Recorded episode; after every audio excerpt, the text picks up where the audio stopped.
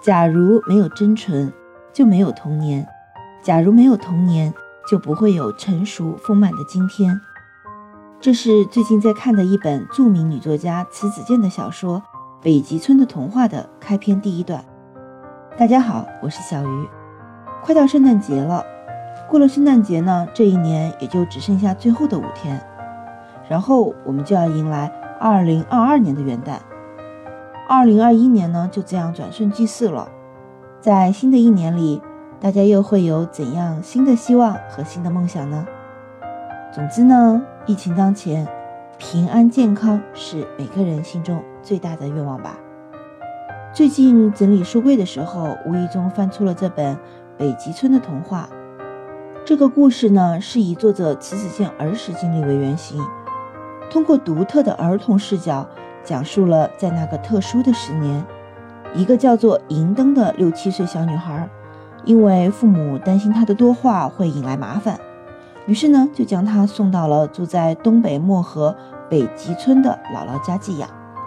来到北极村后，银灯自己寻找到了童年的乐趣。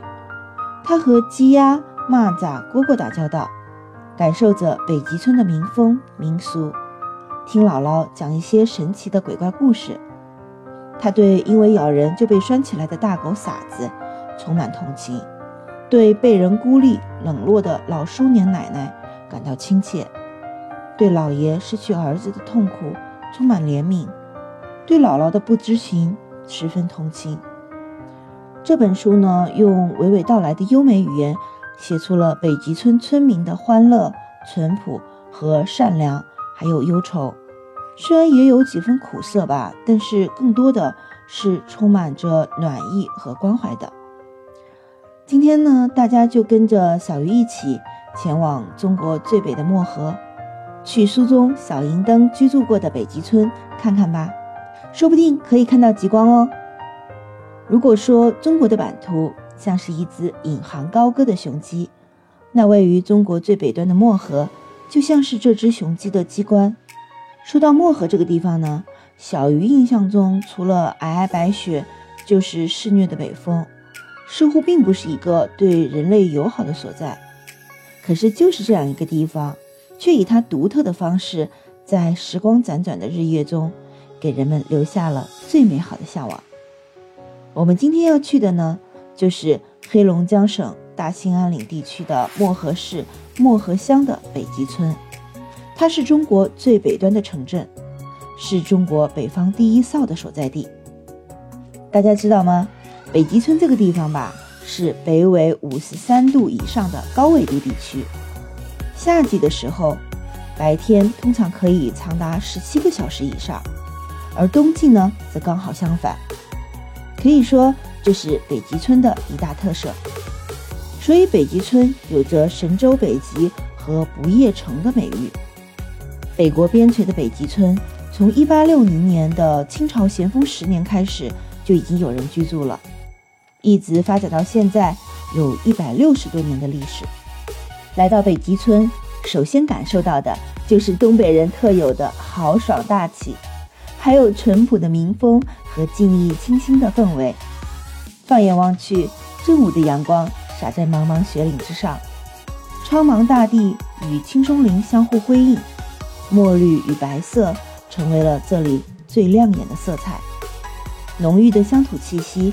以及保存完好的植被和生态环境，立刻就能让人爱上了这里。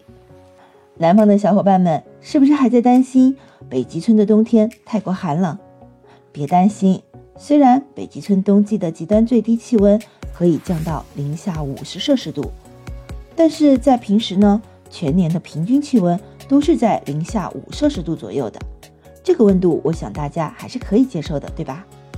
所以，去北极村旅游的最佳季节，其实是每年的夏至前后，这也是观赏极光的最佳时间。到了夏至时节，北极村常常万里晴空，一天二十四小时几乎都被白昼所占据。午夜时分，向北眺望，就会看到天空泛起的鱼肚白，西边的晚霞还没逝去，东方的朝云又升了起来，像傍晚，又像是黎明。相传黑龙江边上住着一对老夫妇，他们的七个女儿呢，化身成了王母娘娘的七个侍女。每年的夏至到了晚上，漠河总能看到七色彩带化成的北极光飘舞在空中，人们就会说这是七个姑娘回来探亲了。于是每年在漠河就有了夏至节。我们在北极村住下吧，这个时候呢，你就能够体会到了屋里屋外两重天的感觉。屋外是千里冰封的雪原，而屋里呢是暖融滚烫的火炕。如果在屋里待着觉得闷了，就可以与朋友们一起到屋外去打雪仗、堆雪人，在雪地上疯闹嬉戏。等到入夜后，还有机会邂逅神秘梦幻的极光哦。正如莫文蔚曾经在《北极光》这首歌中所吟唱的：“你是传说那绝世的风光。”这句歌词。将极光的虚无缥缈与美丽描绘得淋漓尽致。你看那红色、绿色、蓝色、紫色的绚烂光芒交相辉映，在夜空中轻盈地飘荡，仿佛就像是在涤荡着人们的灵魂。北极村呢，不仅是一个历史悠久的古镇，它逐渐成为了一种象征，一个坐标。每一年都有很多从世界各地慕名而来的游客汇聚到这里，追寻着北极光的踪影。体会那份最北的幸福。看过了迷人的极光，我们的北极村之行呢就要结束了，是不是还有些意犹未尽？没关系哦，下一期节目正好是圣诞节，小鱼要带大家去一个充满童趣与惊喜的地方。你们知道是哪里吗？小鱼呢很想和大家一起聊聊哦，期待喜欢小鱼节目的朋友们点赞、关注、订阅和评论。我们下期节目再见吧。